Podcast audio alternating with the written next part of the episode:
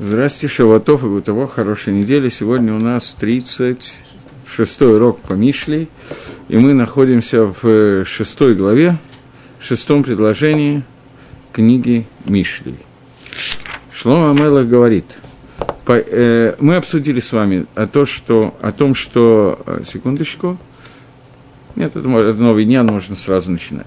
«Пойди к муравью, цель – ленивец, Red Рахейха Вахахам. Посмотри его пути и научись, и стать, стань мудрее. Э, Мальбим объясняет так, что Коля Хахот Маасе Берейшис, я бы Адам. Все силы дел, деяния, творения Берейшит, они все заключены в Нефиш в человеческой душе. И все, в Коль Коху, Медаши, МЦ Адам, и любая сила, и любая меда, любая мера, которая находится в человеке, оно находится в каком-нибудь бальхае, оно находится в каком-нибудь животном. И еду известно, что так находится также в теле, э, в душе человека. То есть, так же, как тело человека, оно подобно многим животным, и какие-то элементы находятся в животных, также связаны с душой и с медот. И многие медот, многие качества есть у Баалайхаим, которые не нуждаются э, для того, чтобы их э, хаятам, и для того, чтобы они жили. И Ашем для, для нужд. То есть существуют определенные качества животных, которые не нуждаются для того, чтобы этот вид, это животное выживало. И Гашем Всевышний, Едби Абам Медазу, он поместил туда вот это вот меду, это качество, чтобы, учить, чтобы человек учился из него, чтобы так делать, как сказали наши мудрецы, что если бы не было дана Тора, то мы бы учили цниют, э, качество скромности от хатуля, от кота – который, когда идет в туалет, он закапывает то, что он сделал, и этот снюют скромность в поведении. Э, муравей Всевышний сделал в ней, э, поместил в нее меда качества, которое называется зрезут. Зрезут – это поспешность чтобы быстро собирать и приносить какие-то вещи, какие-то корм, я не знаю, ну, вы видели, наверное, как муравьи когда они несут, облепляют какую-то штуку и несут э, много, то, что много больше, чем его собственный вес. Что из этого может выучить человек, чтобы не стать ленивцем, чтобы не лениться и вести себя так, как ведет себя муравей, то есть качеству зарезута, отсутствия лени, мы можем выучиться у муравья. И Дерих Намала и обычай муравья, ласов собирать много тысяч горени, много тысяч каких-то семечек и так далее, и всякие другие виды еды, и даже половину, если бы... Сейчас, секундочку. И отсюда может выучить человек, чтобы взвешивать и увеличивать своих, э, свои вещи, то зарезут, который положен ему. Муравью положен зарезут в собирании пшеницы, я не знаю точно, что они собирают. Человеку положено это же качество поспешности, расторопности, когда он собирает себе мудрость. И об этом сказано – Атага эцера шель такшов шело немца навшеха зарезут. Ты, когда ты ленишься и думаешь, что ты не думаешь, что ты не найдешь в себе, в своей душе, такой меры, которая называется зарезут поспешности, или зарезут – это не хорошая меда, не хорошее качество, не надо спешить, не надо постоянно находиться в бегах, и она не помогает. Э, пойди к э, Намалек, э, к этому муравью, и ты увидишь, что у нее находится эта меда, это качество, для того, чтобы она жила, для того, чтобы ты для чего в муравья Всевышний поместил это качество? Чтобы ты научился путям муравья и поумнел. Имеется в виду, что ты выучил у муравья, как себя правильно вести, как правильно собирать законы хохмы зарезутом и так далее. То есть, э, в шестом предложении Мальбим объясня, объясняет, что Всевышний создал всех животных, которые населяют эту планету, таким образом, что каждый и каждое из всех животных, которые есть, в нем есть какие-то качества, которые помещены для того, чтобы человек эти качества мог из нее выучить. То есть существуют определенные качества, которые не нужны для того, чтобы это животное могло выжить. Муравью не нужно собирать такое количество урожая, которое он собирает, он десятую часть из них не сможет съесть за всю жизнь. Тем не менее, он ее собирает и не ленится. И вот это трудолюбие и поспешность, с которой он работает, они абсолютно не нужны для выживания воробья. Так же, как кошки абсолютно не нужно не нужны вот эти качества цниюта, когда она ходит в туалет. Для чего Всевышний дал эти качества? Одна из вещей, которые, для которых они созданы в этих животных, это для того, чтобы человек понял, что эти качества можно научиться у животных и научиться ими пользоваться для Авада Дашем, для службы Всевышнему. Но на самом деле человек, который использует эти качества для службы Всевышнему, он не должен их учить из муравья и кошки, он должен их учить из Торы, из Танаха, из Перкеавод и так далее. Но говорит Гемора Баобасра, что имеется в виду, что даже если бы они не были даны в качестве написанные в Торе, то тем не менее мы могли бы, мы их могли бы технически выучить из природы, из природы этого мира. От муравья мы могли бы выучиться тому, что не надо лениться. Продолжает э, Шлома Мелах и говорит, «Ашаэн ла кацин шотера машель», что муравья нету ни офицера, ни э, шотера, ни полицейского, ни властелина. И тем не менее, муравей работает и приготавливает все свои нужды, и работает, и не ленится, и несмотря на то, что над ним нет надсмотрщика, который заставляет его это делать. Говорит Мальбим – что у него нету ни Кацина, ни Шотера, ни Мошеля, ни одного из трех этих вещей. Кацин – офицер, начальник, Шотер – это полицейский, и Мошель – это властелин, властитель. Э, потому что среди людей Итнахгули Фамим Бавинда Эхат, Шихагам Шейна Медатава, Мипней Шехен и как бы Нейгам и Кацин. У людей есть такая ситуация, что иногда они ведут себя не очень хорошо по отношению, в отношении какой-то меды, какого-то качества. Э, потому что так э, начальство поручило им делать, и так за этим следят, и не делать этого будет неприлично, и можно получить наказание и так далее. Кацин – это человек, который стоит бекацейгом с краю, мипнейха шевато, с краю от остальной общины из-за своей важности, вукулам миддамим лаосотки масаф, и все стараются сделать так, как он себя ведет – или из-за Шатера, или Мошеля, который заставляет людей делать и вводит какую-то гангагу, какое-то определенное поведение посредством своих э, тех самых шатрим, своих полицейских и тех, которые заставляют это делать. Но на малы у муравья ничего этого нету. И она не делает никаких из этих тамин, никакого, никаких этих смыслов, смыслов у нее нету. И тем не менее, продолжает Шламайлах и говорит, Тахин бы кайц лахма, что муравей ночью готовит, э, не ночью, летом готовит себе свой хлеб, аграба кацир маахла. И, секундочку, собирает он урожай во время жатвы в пище своей.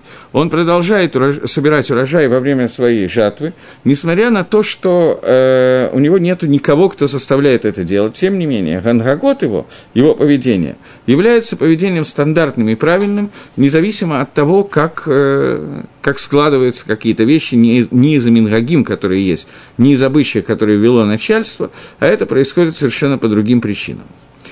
Э, говорит Мальбим, что он э, летом э, собирает свой хлеб после того, как Аграба Кацир Маахла, после того, как он э, собирает во время жатвы свою пищу. То есть жатва, она происходит до лета, до начала лета. Э, на самом деле Шивот, сейчас у нас надвигается Шивот, это время жатвы, время сбора урожая что все время кацира, что все время сборки урожая, он собирает э, тутву, тот урожай, который ему нужен для пищи. После этого, когда это время кончается и наступают летние времена, и еще то есть уже в это время нету урожая на полях, он старается приготовить себе из этих э, колосьев, которые он собрал, из этой пшеницы, он предлага, при, пытается приготовить себе хлеб. То есть, понятно, что муравей не идет, э, и муравьиха тоже, не замешивает тесто и не идет печь его в печке. Они имеется в виду, что он складывает его в то место, вначале, во время, когда идет сбор урожая, пока еще пшеница находится на полях, муравьи собирают ее и тащат муравейник. После этого они, уже когда нету времени сбора урожая, уже урожая на полях нету, то они тот урожай, который принесли в муравейник, они начинают рассортировывать в разные места своих складов многочисленных и отрезать, я не знаю, как это называется, пшеничка, она имеет какую-то такую форму, вот этот вот кусочек, верхнюю часть пшеницы, они отрезают, они разгрызают его, для того, чтобы пшеница не начала прорастать уже складированная. И таким образом ты, говорит Мальбим, можешь взять мусар, можешь выучить этики, а именно легарбот лаосов хакей Тора. Ты можешь много собирать слова Торы и хохмы э, в своем сердце все время, пока ты молодой. Еще у человека молодого у него хорошая память, у старого человека память несколько хуже, как известно. И во время молодости надо собирать все без разбора в любую хохму Тору, и приносить ее, пока еще идет время кацира, пока память еще существует, надо заучивать ее. И не надо говорить, что мне уже достаточно, после того, как я собрал и так далее, и теперь мне надо анализировать его своими мозгами. Э, и также человек не должен э, лигмор и нашадар сбор. То есть он должен вначале собрать все, что возможно собрать. Когда время сбора кончается, только тогда он должен начинать учить своры, логику и начинать учиться понимать, что происходит. Но вначале он должен, я бы сказал, тупо заучить, но, наверное, это все-таки не тупо заучить, а собрать информацию, которую можно собрать, и только потом, когда уже эта информация будет собрана, и у него будет ее достаточно, и он перейдет в новое, новое состояние, когда он лучше может анализировать, чем запоминать, в этот момент ему нужно вернуться и начинать себе анализировать информацию и учить свору. И нужно приготовить вначале цейда, э, имущество, ну, количество еды, льем муат, э, в день, когда это понадобится. Подобно тому, как намала, как муравьиха, муравей, все готовит к зиме. Потому что только тот, кто работал, трудился в Эрев он сможет кушать в шаббат. Потому что после того, как ты собрал все законы мудрости и приготовил их посредством твоего разумения и твоего мозга, что это становится лехемом, то есть сбор урожая, сбор законов Торы, это хохма, это урожай. Приготовление хлеба – это когда из этого урожая я уже учу в зимние времена и приготавливаю себе уже хлеб как таковой. Поэтому э, хохма и Тора, она является пищей цехцехуда нефиш, э, чистоты нашей души, льем То есть, таким образом, он рекомендует научиться от муравья нескольким вещам. Первая вещь – это поспешности и трудолюбию, с которыми муравей работает – и посвятить это трудолюбие и поспешность надо не для того, чтобы собирать тот хлеб, который собирает муравей. Это он не пишет, но это очевидная вещь. Что хлеб, сбор хлеба, о котором идет речь, это сбор урожая Торы, а не сбор урожая пшеницы. Это пшада пашут пасука, и об этом говорит Мальбим. И после того, как муравей собирает все, что он может собрать, после этого он раскладывает по полочкам, готовит хлеб и так далее, точно так же должен вести человек себя, который учит Тору. Он должен собрать все, что можно собрать, для того, чтобы потом, после того, как все, все знания получены, он должен их разложить по полочкам, определить и из них выучить законы, то, что нам нужно выучить. Э, на этом Мальбим, на этот посук, на эти псуким заканчивается. Давайте посмотрим, что пишет Гаон Мивильна относительно этих псуким. В шестом посуке «Пойди э, к муравью лентяй». Человек должен э, в путях Всевышнего следовать тремя пути, э, трем вещам. Эти три вещи – хохма, мудрость, медот, качество, умасим тавим и хорошие действия. Намала – муравей – она муфлад бамаасейха баэлу шлаша. Она чудесным образом может нас научить всем трем вещам. И это то, что сказано «пойди к муравью лентяй». Что имеется в виду? Если ты ленишься делать хорошие действия, то пойди и научись это у муравья, тому зарезуту той поспешности, с которым он делает свои действия. Понятно, что действия твои действия муравья немножко разные действия, все таки человек – это не совсем муравей, но тем не менее. Муравей собирает очень много, несмотря на то, что ему не нужно, а только немного. Как сказано в Мидраше, э, Мидраш книги Дворим э, приводит Мидраш, что она съедает в год, муравей съедает в год, полторы э, пшени, э, как, полтора, зерна. полтора зерна пшеницы. Полтора зерна пшеницы. И э, живет она не больше 12 месяцев. Получается, что ей всего на всю жизнь нужно полтора, ну, два зерна пшеницы. Э, но э, в муравейнике находят на каждого муравья в среднем по 300 зерна, по 300, во всем муравейнике есть 300 куров. Кур – это очень много, это я не знаю, как перевести это в количество зернышек, я не знаю, но это в э, сотни раз больше, чем нужно муравьям, которые населяют этот муравейник, в сотни раз больше, чем им нужно на всю их жизнь, они собирают у себя этого зерна. И это то, что написано, что Маасим Тавим, хорошие дела, нужно учить у муравья, для того, чтобы человек был зарис, поспешен в своих действиях, чтобы он мог их научиться понимать. Окей. Э, это первая часть, Масим Тамим. Вторая часть. Редар Кейха, посмотри пути. Пути муравья. Теперь мы переходим от Масим Тамим, мы переходим к Медот, к качеству муравья.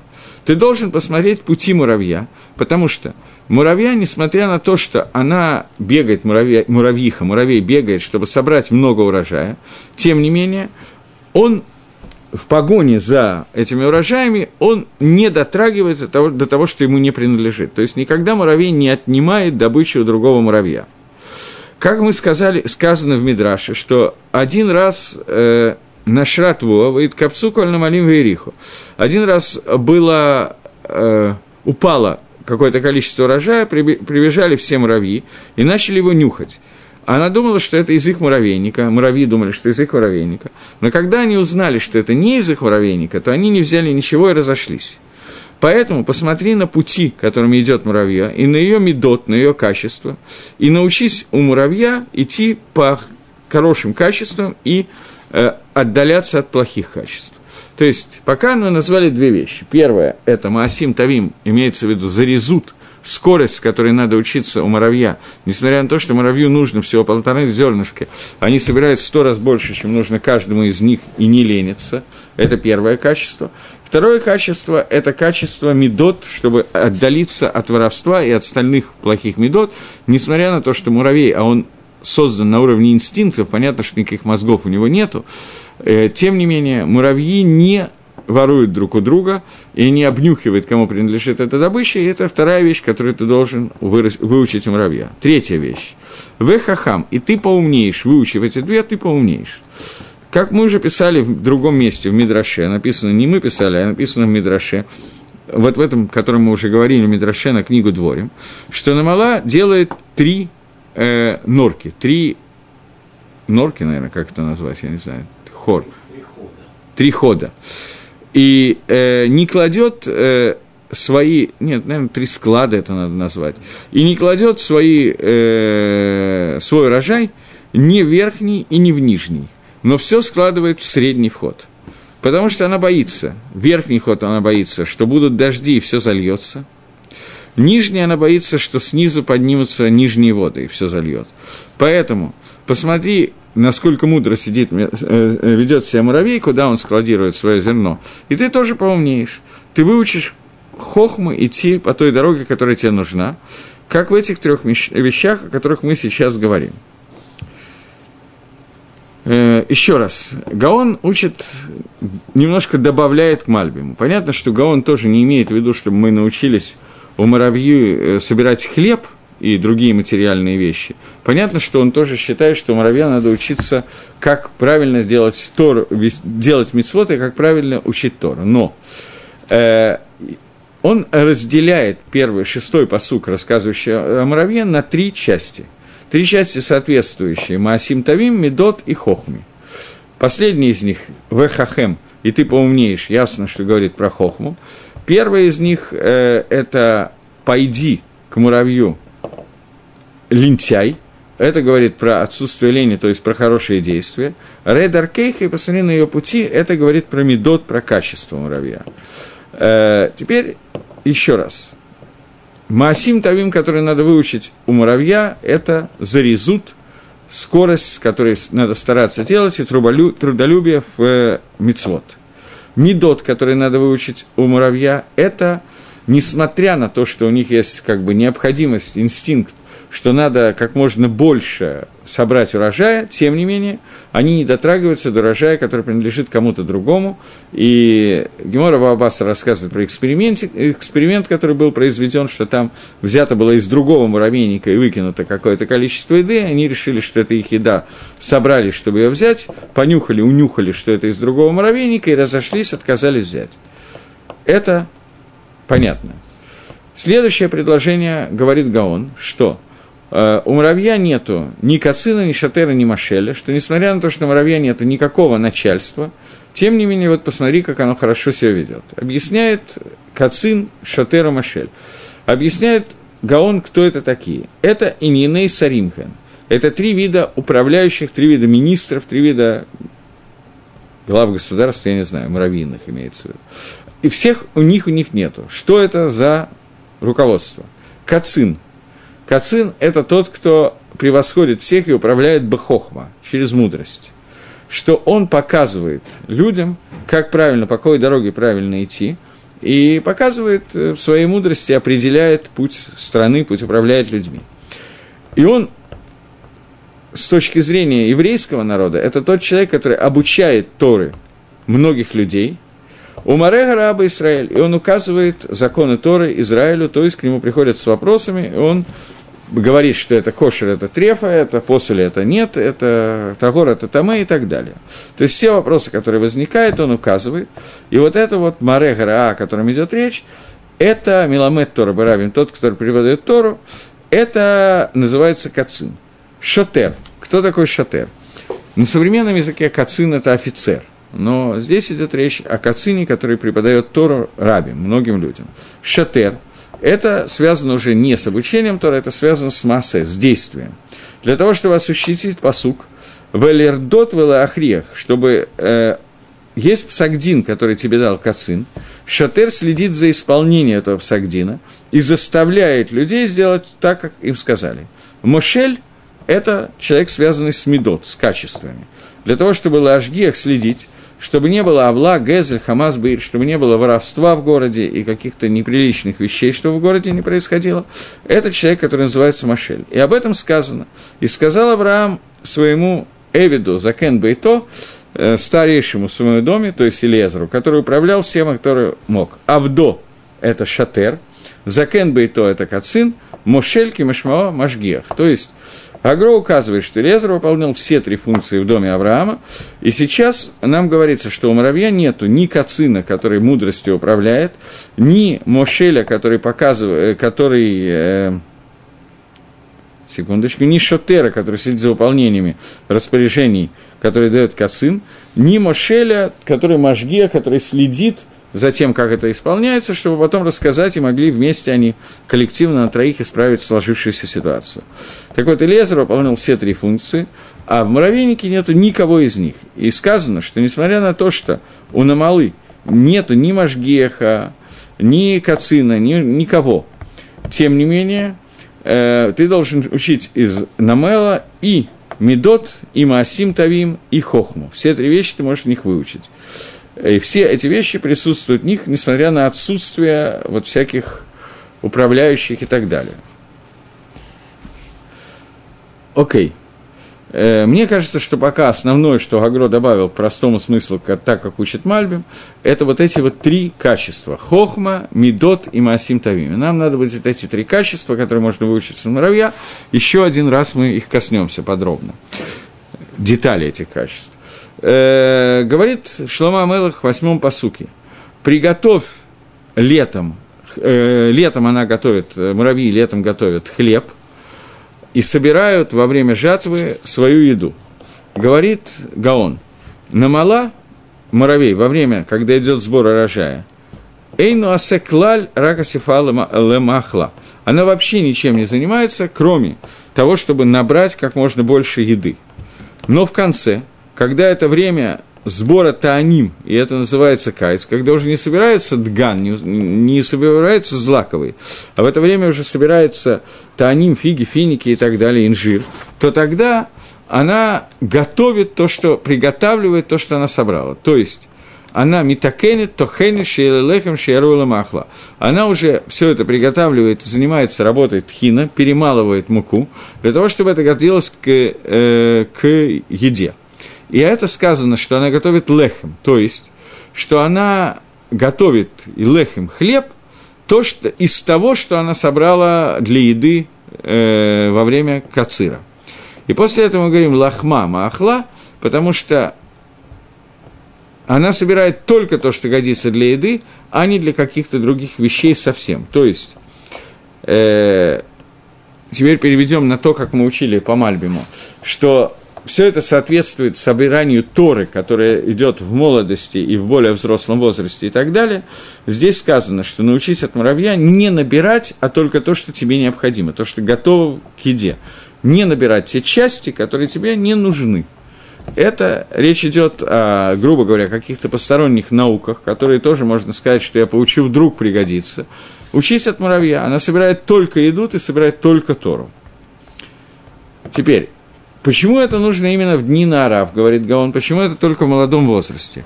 Поскольку молодой возраст – это и возраст, который называется сбор урожая, возраста кацир, возраст сбора урожая. Лаосов, ликнос, чтобы собрать все, чтобы принести все на место. Э, то есть это время лильмот Тора Гарбе. Это время, когда можно много заниматься Торой.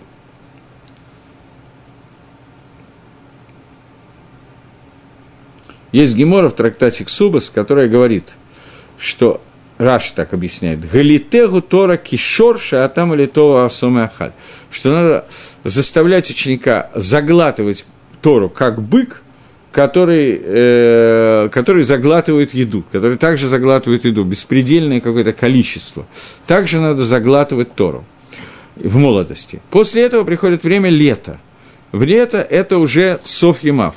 Кацир – это молодость, лето – это старость, Софьемав – в дни его старости, чтобы это время должно остаться для тебя, для того, чтобы литхон от машаламат, чтобы перемалывать то, что ты уже выучил. То есть понимать все эти вещи до самого глубокого результата. И это то, что сказано. И Менкем и Хентора, мы уже не первый раз на уроках Мишли возвращаемся, особенно перед Шуотом, что Мишна в трактате Аперкаевод говорит, что им Энкем и Хентора. То есть, что имеется в виду?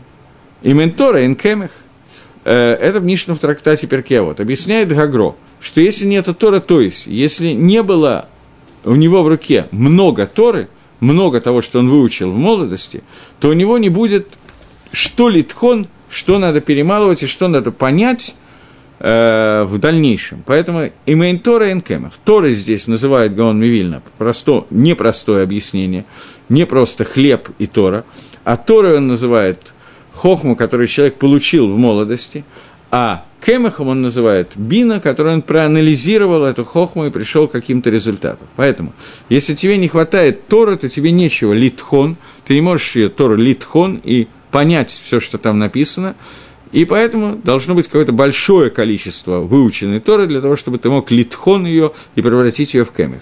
И если нету кемеха, то есть если изучая Торы, ты не будешь литхон Торы, не будешь ее лидагдек, не будешь уточнять и не будешь превращать ее, учить Дерих Тхина, то есть таким образом, что каждое слово будешь по много раз перерабатывать, объяснять, смотреть и так далее, и так далее, то Эйн Тора, то у тебя не останется и Торы тоже. То есть у тебя в руках не останется ничего. Даже если ты очень много выучил. И это сказали наши мудрецы. «Э, Ман домар га лохаш камхай. То есть, Человек, который не тахан Маши Асав, не перемолол то, что он собрал, а именно, что он не понял все, что было собрано до конца, это то, о чем сказали Хазаль. Рабейха Катель, Кана и Багма. Что твой раб, он как бы убит, находится в кустах. То есть то, что ты выучил от трава, не имеет никакого смысла, если ты это не переработал и не довел до конца. Пируш имеется в виду, что сказано «Бокея цимиса хехбам» имеется в виду человек, который срубает большое дерево, После этого он может от нее долго греться и получать какое-то гано, когда он сжигает. Но человек, который не, не рубит хорошие деревья, из-за того, что у него есть мало силы или какие-то другие вещи, он нарезает тонкие стебельки э, из э, поля, То же самое с Торой. Человек, который выучил много Тора, он может понять каждую вещь до конца, и у него есть большая гано, большое удовольствие от этой Торы. Но человек, который не выучил много Торы, у него нету из чего приготовить дрова, и у него нету динем, только чуть-чуть, чуть-чуть законов он знает, и это подобно вот этим вот коним, тоненьким стебелькам, которые тоже можно нарубить и из них сделать костер. Но это будет уже не тот костер, который не даст много тепла, на котором невозможно испечь и так далее, и так далее. И это сказано «Рабейха катель кана и багма». И это то, что говорит Шлома Амелах, что ты должен э, летом готовить себе лехим, то есть после того, как кончатся жаркие дни, ты должен то, что ты собрал во время жатвы, приготовить в пищу. Потому что сам, сама по себе пшеница, которая собрана, она не годится в пищу, ее надо готовить. Вот это приготовление нужно делать не во время жатвы, а в другое время. Э, и это время, которое около Софьи Мафа, ближе к концу его дней. Что нужно в это время литхон, то, что уже выучено, и то, что уже известно, нужно хорошо переживать и хорошо превратить в кемих, в э, пшеницу. Э, а сбор урожая – это молодые дни его жизни. И сказано по-разному. Сказано в одном месте сказано лех, лахма, то есть хлеб, а в другом махла, то есть пища – что человек должен идти как муравей и делать так же, как работает муравей, учиться от нее. Так же, как она не собирает, а только то, что ей нужно. Э, и она не заботится о том, чтобы собрать для кого-то другого. Только для себя. То есть э, она смотрит на ту пищу, которая является для нее съедобной, и не собирает другую пищу, только то, что для нее нужно. Также человек должен, что он не думал, а только о себе – а не о других. То есть во время сбора урожая, сбора Торы, он должен думать о себе, а не о других. Как сказано, «Аватай Ганзула Ахерим, Вани Ганас Деласми, мои отцы делали гнизу, прятали для, для других, я же прятал только для себя». Но человек не должен думать в момент, когда он занимается этими вещами, не про жену, не про сыновей. Как сказали, и как курми баагма, и в шарлельмот Тора, то есть Невозможно учить Тору, если у тебя будет дагат ахерим о тебе. Если ты будешь постоянно думать на какую-то другую тему, то Тора невозможно ее учиться, учить, если он сердце не свободно. И об этом сказали наши мудрецы. Э, Эйн Тора миткаемит, Тора не осуществляется, не остается, а только в том человеке, который делает себя ахзари, жестоким для своих домочадцев – как Орев, как ворон. Э, я сейчас немножечко сделаю, до того, как читать дальше Агро, попытаюсь объяснить это место. Место даже не, не столько скользкое, сколько человек, который не хочет понять, что здесь написано, может из нее сделать самые своеобразные выводы. Э, мне как-то недавно из России позвонил один мой ученик и спросил, сказал, что вот есть предисловие Равхаем Воложенера, ученика Вильнюсского Гаона – на комментарий Гаона из Вильны на Сифра Децниуса, на книгу Сифра Децниуса. В предисловии Раф Воложенер хочет показать, как Гаон учился и какие его знания, и показать величие этого человека. И рассказать о том, насколько Тора у него затмевала все, что не было для него ничего дороже Торы, не было в общем ничего, кроме Торы, все остальное было совсем второстепенно. И там рассказывается какая-то история по поводу того, что, э, я уже не помню точно, в чем состояла эта история, что во время учебы кто-то из родственников, или не помню точно какая, кто-то пришел к Гаону, и он не обратил на это никакого внимания, потому что ему нужно было в это время учить Тору, и он не мог отвлекаться на разговор с родственником. Я не помню точно историю, эта история или другая, но, по-моему, история о том, что к нему приехала сестра, которую он не видел очень много лет, и она сказала, что мы не виделись очень много лет, и хотела с ним поговорить, он какое-то время ей уделил, а потом сказал, что он не может столько времени, ему нужно идти учиться, и показал седые волосы на бороде, и сказал, что вот как я сейчас буду отвлекаться от Лимы Тойры, скоро смерть, геном будет и так далее, я хочу вернуться к Лимы Тойры. И что-то подобное рассказывается про, относительно детей, которые э, у него были, что-то нужно было детям, а он даже не заметил этого, не узнал, не обратил внимания и так далее. Я, честно говоря, не помню просто, что там рассказывается, но мне позвонил человек с вопросом, что вот он прочитал то ли в книжке какой-то русскоязычной, современных авторов, которые не Рафхаем Воложенер, скажем прямо, ну совсем не Рафхаем Воложенер, о том, что вот какой Гаон был нехороший, даже его ученики ругают его по поводу того, что он не обращает внимания на детей. Э, на самом деле человек понимал, что Рафхаим Воложенер не ругает Гаон, он хотел привести пример, как вот видите, какие литовские евреи, что для них Тора дороже детей, дороже жены, дороже того, дороже всего, а у хасидов у нас все наоборот. Это было то, что, как я понял, я на самом деле не, не видел этой книжки, как я понял, это был мессер, это то, что хотели сообщить в этой книжке и так далее. Действительно, Рафхай Воложенер именно это и хотел сообщить. Он хотел сообщить то, что Гаон здесь пишет, не надо обязательно смотреть, а рассказывать нам, что было написано про Гаона, если Гаон сам об этом говорит. Проблема в том, что это Лашон Мидраша, не Лашон Гаона. Гаон его только приводит. Это сказали наши хазаль, это сказали наши мудрецы, против которых человек, который спорит с мудрецами и говорит что-то против него, Быпа, что стеряет удел в будущем мире, поскольку это тороги, и нам нужно только учиться и понимать, что написано, а ни в коем случае не наоборот, как есть люди, которые, не дай бог, это делают, которые хотят ликотрек и сказать, что вот мудрецы что-то плохое научили. Надо попытаться понять это, понять, соответствует ли это тому, что я понимаю. Если я понимаю не так, как они, то значит мне надо сменить свою точку зрения. Если я делаю иначе, то это называется селеви. Сами знаете что. Так вот, э, здесь Гаон Мивильна говорит о том, что Тора ломит каемит, Тора не осуществляется – не может остаться, а только для того, кто во время изучения Торы отбрасывает себя все даогот этого мира, и для него не существует ничего, кроме изучения Тора в это время. В другом месте наши мудрецы говорят, что «эн Тора миткаемит» есть такой посук в Торе. Э, «Зот Тора Дгаадам киемут Богель». Вот Тора человека, который умер в шатре. Простое объяснение этого посука, что вот законы передавания тумы, нечистоты шатра – для человека, который умер в шатре, как он передает эти вещи. Но Гемора учит, что Эйн Тора миткаемит, не Тора, зот Торат Адамшки ему бывали. Вот Тора человека, умирающего в шатре. Эйн Тора миткаемит, говорят Хазаль, Тора не осуществляется. Элабыми шамимит это алейха. А только в том, кто убивает себя ради Торы, который делает себя как труп для Торы. То есть ради Торы он готов на смерть. И это очень заметно, что есть очень немного людей, которые готовы на все, и в них таки Тора заметно. А люди, которые хотят получить и Аламазе, и Аламаба, это э, пропустим пока эту часть.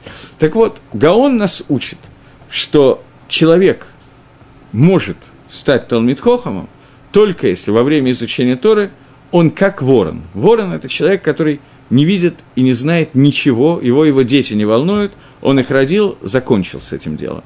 Речь не идет о том, что Гаон предлагает нам не воспитывать детей и так далее. Зе вода и шело по одной простой причине. Это, безусловно, не так.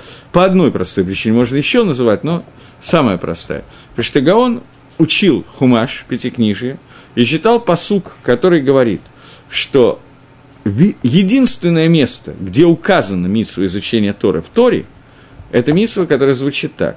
«Валимат тому там эдбнейхам». Будете обучать словам Торы ваших сыновей. Поэтому человек для Гаона, так же, как для всех остальных, существовали дети, и он был даэк выполнить митсу, он опасался, он пытался выполнить митсу, обучение Торы детей, и мы знаем, что дети Гаона были большие, Талмиды Хамирав Авром Бен Гаон, один из так, Гдалей Гадор, не Гаон, но тем не менее один из ведущих – рабоним того поколения, которое существовало, и так далее. Так вот, да ага алиму Тойра сына должна быть и должна существовать, и, есть, и это и есть да ага о сыне. Но когда человек находится в состоянии, когда он постоянно думает еще что-то и так далее, учеба невозможна. Поэтому этому надо научиться у муравья, говорит Гаон, что муравей никогда не тащит в муравейник вещь, которое не годится ему в пищу. Только его лехем, его маахаль, только то, что годится в пищу муравью. Все остальное, все лишнее, которое не является нужным, несмотря на то, что то, что он собрал, он собрал в сто раз больше, чем ему нужно, потому что это тоже пища, она является пищей для других. Поэтому Тору, которую ты собираешь, ты должен собрать в сто раз больше, чем то, что нужны для исполнения заповедей, которые ты и так знаешь. Ты должен собрать всю Тору, которая возможна. И это возможно сделать для некоторых людей, и это то, что нужно сделать. Но при этом кроме этой пищи, кроме Торы, ты не должен заботиться ни о чем, ни о жене, ни о детях. Кроме того, что необходимо, у человека есть какие-то обязанности материальные, которые у него есть, они должны быть выполнены, и не больше. И это то, что он говорит здесь, когда говорит об Ореве, что подобным Ореву нужно быть. Секундочку.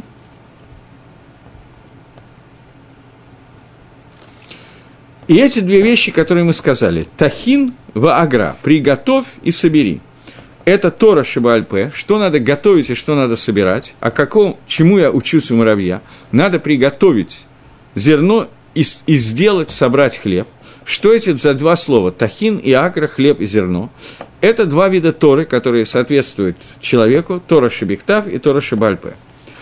Это две это одна и та же Тора, но она как бы раздваивается немножечко. Сейчас он объяснит, что имеется в виду. Тора Шабальпа – это та Тора, которая необходима, чтобы понять Тора Шабихтав, для того, чтобы понять письменную Тору. Понятно, что количество и качество Тора Шабальпа – это значительно больше, чем Тора Шабихтав, и в процессе изучения Торы Тора Шабальпе, она намного-намного больше, чем изучение Тора Шабихтав, и это основная часть изучения Тора, которыми занимается Амисраэль. Мы сейчас с вами занимаемся соединением Тора Шабихтав и Тора Шабальпе, то есть вначале мы читаем посук из Тора Шабихтав, Танах относится к письменной Торе, который сказал Шлома Амелах, после этого даем те объяснения, которые дают комментаторы, поэтому мы соединяем Тора Шабихтав и Тора Шабальпа, просто чтобы было понятно. И примером этих двух Тор, которые являются необходимо их соединить вместе, одна связана с другой, примером этому является история, которая рассказывается в э, Геморе Шабас по поводу Гера, который пришел э, вначале к Шамаю, потом к Елелю. Когда он пришел к Гелеле Закен, то э, давайте зачитаем эту гемору. Тан Рабона, учили наши мудрецы. Маасеба Нохри. Была история с одним Гоем. Шибалик Нейшамай, он пришел к Шамаю, сказал, Кама Тарот Ешлахем, Омар Лоштаем, сколько Тора у вас есть? Две. Тора Шибиктав и Тора Шибальпе, ответил Шамай. Омрело, сказал ему, Биктав, они маминеха, Шибальпе, они маминеха. Тора Шибиктав, я готов в нее поверить и принять, Тора Шибальпе, я не готов и, поверить и принять. Обратите внимание, что это происходило еще во время Шамая, то есть много лет назад. Сегодня, я думаю, что многие из вас слышали эту фразу от разных людей, что Тора Шибиктав, письменная Тора, она дана Всевышним, а устная Тора, она выдуманная нашими мудрецами для того-то и сего-то, не дай Бог, поэтому чего исполнять все всякие выдумки мудрецов. Одну я готов принять, другую я не готов принять. Биктав я принимаю письменное, а Шебальпе – ло. Гейрани, сделай мне гиюр альмнач, это теламдени Тороша Биктав. Сделай мне гиюр при условии, что я буду учить только Тороша Биктав. Гарбо накричал на него в отце без Насифа и выгнал его с пренебрежением. Шамай. После этого этот же человек пришел к Гилелю. Гилель сделал ему гиюр. В первый день он ему сказал, Алиф Бейт Гимал Далат, начал учить Тороша Биктав. На завтра он начал учить Тав, Шин, Рейш, Куф, задан наперед, тот же самый алфавит, но задан наперед. Э, и этот э, Нохри сказал, разве ты мне вчера не говорил наоборот, Алиф Бейт, что ж сегодня ты говоришь Тав, Шин, начинаешь с, с другом порядке? Ответил Магилель, так же, как ты самах на меня, как ты опирался на меня и верил мне относительно Алиф Бейт, поверь мне точно так же относительно Тавшин э, здесь надо сделать некоторое предисловие. В принципе, Альпидин Тойра, вода, что Шамай был абсолютно прав, и этому человеку нельзя было делать гиюр. Человек, который отказывается принять Тору Шибальпе, гиюр сделать нельзя. Каким образом Гилель сделал ему гиюр? И почему он счел нужным это сделать, это Шейла Това, это хороший вопрос, ответ на него непростой, но суть ответа сводится к тому, что Гилель увидел в этом человеке, что просто непонимание какой-то накуды, какой-то мелочи, сейчас мы выйдем какой, мешает ему принять всю Тору, что на самом деле он хочет принять всю Тору или Канес Тахат Конфей Шехина и войти под крылья божественного присутствия, стать евреем и соблюдать мисвод от Алиф до Тав, от начала до конца, просто он не видит, каким образом Тора Шибальпе вытекает из Тора Шибихтав. Поскольку Гилель мог ему это показать и понимал, что он покажет, то он мог сделать ему гиюр. Я не знаю, история Алиф Бейт Тавшин – это история до Гиюра или после Гиюра, этого я не знаю, поскольку есть махлокис на эту тему между Рашей и Магаршой, поэтому я не буду сейчас входить в эти детали. Вполне может быть, что вначале он его обучал, а потом только э, сделал Гиюр, когда уже он был готов ко всему. Может быть и нет. Махлокис существует на эту тему. Теперь давайте вернемся. Значит, вначале Елель объяснял ему Алиф Бейт, тому Алиф Бейт ему очень понравился. Потом, когда на завтра начали учить Тавшин, он сказал, что как же, вроде бы как э, мы договорились на Алиф Бейт, а не Тавшин, что-то начал с другого конца. Елель ему сказал, что и то, и другое является Торой. Теперь попытаемся понять. Известно, что алфавит Алиф Бейт – это рем, рам, ремис, по порядку алфавит написано. Это ремис намек на Тору Шебехтав, на письменную Тору. Тавшин Рейш Куф, задом наперед написанный алфавит с последней буквы первой, это намек на Тору Шебальпе. Это намек на устную Тору. В чем состоит намек? В том, что Алиф Бейт в обычном порядке – это способ читать. Способ читать так, как оно написано. Это и есть Тора Шебехтав – как написано, так я читаю. Э, обратный порядок букв алфавита – это объяснение каких-то вещей с другой стороны. Это обратное прочитание. То есть не то, что написано в Торе прямым текстом, а объяснение Торы немножко другим способом. Это уже Тара Шибе Если это Тора Шибе если это правильное прочтение, то, что получено Маше на горе Синай, то это и есть Тара Шибе Поэтому изначально – Гилель показал ему простой, самый простой способ понимания Тора Шабиктав. Потом он объяснил ему, каким образом из этой Торы Шабиктав выводятся законы Торы Шабальпе. Тогда тот человек сказал, подожди, подожди, этого же не написано. Ответил Мигелей, что значит не написано? Откуда ты знаешь простой смысл Торы?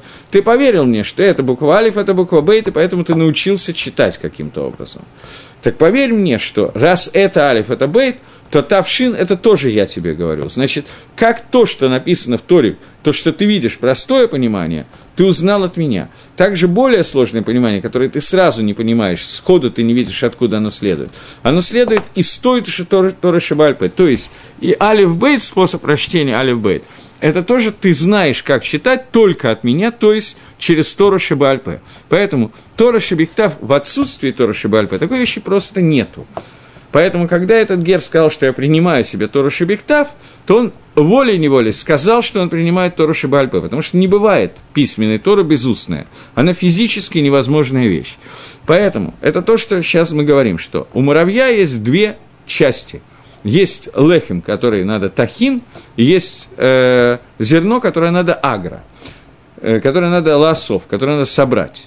Сбор зерна – это Тора Шебехтав для нас – Понятно, что муравья, для муравья зерно – это зерно. Но мы учим, как муравей собирает, так и мы собираем то, что существует в поверхностном виде, то есть Тора Шабихтав, и потом мы это перерабатываем, и это Тора Шабальпе. Переработанное зерно, переработанное Тора Шабихтав становится Тора Шабальпе. Переработанное зерно становится хлебом. Таким образом, хлеб – это Тора Шебе Альпе, устная Тора, которая возможна только после переработки, но зерно как таковое, оно не еда. Оно еда только когда это хлеб, когда это годится в пищу. Зерно, может быть, может есть корова, брима, скотина, ее можно кормить зерном, по-моему. Но человека кормить зерном невозможно, нельзя ему взять и дать. Он может обжарить, еще что-то сделать, какую-то пшеницу вкусную. Но питание человека – это переработанная пшеница. Поэтому нормальная Тора человека – это прожеванная, пережеванная Тора после тхины, после того, как она превращается в муку, и об этом сказано «эн кемих, эн Тора, эн Тора, эн кемих». Если ты не собрал Тору, то тебе нечего жевать, ты не можешь что-то переработать и вывести законы, поэтому, если у тебя нет поверхностной первого шлава понимания Торы, который нужно сохранить в себе, то ты не можешь прийти к глубокому пониманию Торы «эн кемих», но если ты учишь Тору только поверхностным пониманием, только как Тора Шебехтав, в самом таком плохом варианте, который может быть, то у тебя вообще нету Тора, потому что энкемех эн Тора. Таким образом, Гагров Мишли, я уже несколько раз вам цитировал этого Гаона, но Гаон находится здесь, он не находится в комментарии на перке, а вот комментарий Гаона на перке, а вот очень короткий, и в основном набраны из разных мест учениками Гаона, которые Гаон комментировал в других местах. Комментарий на эту Мишну, перке, вот Энтора, Энкемех, Энкемех, Энтора, Макор, источник этого комментария, это «пойди к муравью и посмотри, как он собирает зерно», которое Гагро пишет здесь. И если вы помните, то мы говорили с вами что в другом месте, в комментарии на а вот, Гаон добавляет еще немножко. Это основная часть комментария, Гаон добавляет еще одну вещь. Он пытается нам объяснить поскольку немножко тяжело сказать. Все-таки Мишна – это Мишна, это не Сефер Рамазим, это не книга намеков. Поэтому если Мишна хочет нам сказать о том, как мы должны воспринимать Тору, а Мишна об этом говорит, несомненно, что, Миш, что Тору можем воспринимать только как кемех, а не как просто зерно – не просто как Тора Шебектав, а как Тора Шебальпе. Только через работу, которая называется Тохен. Мы должны перетереть зубами всю Тору, повторять ее много раз и продумать ее, и довести ее до состояния муки. И только тогда из Торы получится хлеб. То странно, что Мишна хочет сообщить этот день через лашон кемех, а не просто сказать, что Тору надо вот так-то и так-то. Поэтому весь Гаон, весь комментарий Гаона, совместить простое понимание Мишны с тем, что на самом деле Мишна хочет сказать. Какая связь с кемехом, какая связь с обычной мукой? Он объясняет, что это дерих лимут Тойра, так же, как у пшеницы, есть дерих, из которого делается хлеб, и только в виде хлеба мы едим, также в виде Тора Шибальпы мы получаем в пищу Тора Шибихта. И поэтому Тора превращается в сауду, превращается в, сау, в сауду, в трапезу. Сауда – трапеза. Это трапеза, которая еще, знаете, еще две минутки я уделю этому месту. Существует такая очень известная хазаль, очень известные мудрецы, которые говорят, что в Алам Аба, в грядущем мире, нету ложь тия, вало ахила, нету ни еды, ни питья, только цадиким сидят в Атаратейхам аль-Рашейхам, короны их на их головах, и они занимаются тем, что на аним мизив шехина, что они получают удовольствие от сияния шехины. И это та сауда, которая будет ласит лаво, сауда, которая будет из Левиантана, Шорабара и так далее, которую мы будем читать в Агдамот к книге Рут, там написано, что Шорабар и Левиатан э, зарежут друг друга, делают, сделают друг другу шхиты, и после того, как они сделают друг другу шхиты, это будет еда, которая предназначена для праведников, которые получат ее. И вот это вот тот, та сауда Левиатана – о котором много раз, наверное, вы слышали, что Всевышний создал Левиатана Захарва Накива, самца и самку. Самку он уничтожил, потому что если бы она существовала, то мир не мог бы устоять, а самца он оставил, но сделал так, что он будет бесплодный, не может влиять на этот мир и как-то влиять может, но не полностью. И в дальнейшем он зарежет самца, и самка и самца, засоленная самка и самец будут вместе да, поданы к столу праведников, и праведники будут кушать мясо левиатана и получать удовольствие от зив шехины. И я, наверное, уже говорил, я так думаю, что левиатан происходит от слова леви, лиловод, как леви, сын лей, лиловод – то, что продолжает, то, что провожает нас, Левиатан от слова лиловод, тамы мицвод, раскрытие смысла заповедей, и это и будет суда Левиатана, которая будет дана в то время, о котором мы говорим. И что такое понятие суда? Суда происходит от слова э, суэт. Суэт – это поддерживать. Э, те, кто знает иврит и живут в Израиле, знают, что есть такой бейт э, авод Сауди. Бейт авод Сауди – это э, дом для престарелых, где есть отделение Сауди для тех, которые не могут сами себя обслуживать, их обслуживают. Вот это слово Сауди от слова Сауда. Трапеза – это то, что дает извне возможность поддержания энергии, которая поддерживает жизнь, существование и так далее.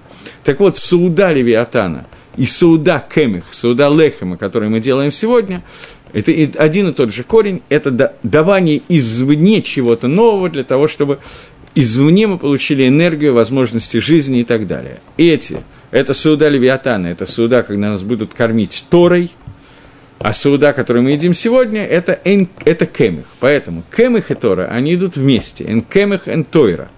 Это еще одно объяснение. Тора должна быть дана быть сурат кемих, мы должны ее учить так же, как мы получаем кемых, как мы получаем муку, перемалывать его. Если мы учим другим способом, то это не Тора. И Тора – это то, что дает жизнь нашей душе, которая является саудой, трапезой для нашей души. И это трапеза Левиатана, когда будут сидеть с садиким, с коронами на головах и получать сауду Левиатана и получать удовольствие от изучения Торы и понимания заповедей Торы – это и есть сот Левиатана. Поэтому здесь нам говорится о том, что научись от муравья. Понятно, что сауда муравья ничего кроме лехама быть не может. Муравей не может ничего есть, он материальное создание, у него ничего духовного нет. Сауда человека – это тойра. это не хлеб. Хлеб – это сауда для тела, и она нужна, но эта сауда для тела нужна, когда она посвящена Торе, поскольку если я ем для того, чтобы у меня были силы учить Тору, то это называется энкемих эн Тора, нету кемиха, нету Торы. Но с тем же успехом эн Тора эн кемих, если нету Торы, то нету никакого смысла в кемихе, нету никакого смысла в сауде, поскольку это сауда, которую я набиваю себе желудок, она не поддерживает ничего, и никакой Торы здесь нету. Таким образом, это Мишна в трактате Перкевод по объяснению Гаона, э, да, в общем, я думаю, что по объяснению всех, учит нас двум параллельным вещам, и они идут, нельзя, чтобы они не шли параллельно. Первое – это каким дерихом, каким путем Тора должна войти, только путем тем же, как, как из пшеницы становится лехом, то есть через кемах, я должен ее растолочь себе, я должен ее пропустить через себя, провести всю работу с ней, не только собрать, но продумать, проанализировать, проговорить, проучить Бекицур. И это эйн кемих. С другой стороны, эйн кемих, если я не набрал достаточной информации, то пропустить и переживать не имеет никакого смысла, потому что надо чего жевать, даже если есть чем, то надо еще чего. Это первый, первый подход. И второй подход – что соединение материального и духовного мира. Нету кемиха энтора, потому что в случае, если я у меня нет материального мира, то я физически не могу учить Тору, потому что человек находится в материальном мире, и задача этого мира – соединение материального и духовного, поэтому необходим хлеб для того, чтобы учить Тору, но также необходима Тора для того, чтобы есть хлеб, потому что если я ем хлеб не для того, чтобы учить Тору, не для Торы я ем хлеб, а просто, то у меня получается статья Карла Маркса, извините за то, что порчу аппетит. Но статья, в которой сказано о том, или Энгельс, по-моему, это Энгельс, это определение Энгельса, жизнь – это способ существования белковых тел, существенной частью которой является обмен веществ. И тогда получается, что человек живет, чтобы в нем шел обмен веществ это называется «энтора энкемих», потому что никакого смысла в этой суде нету.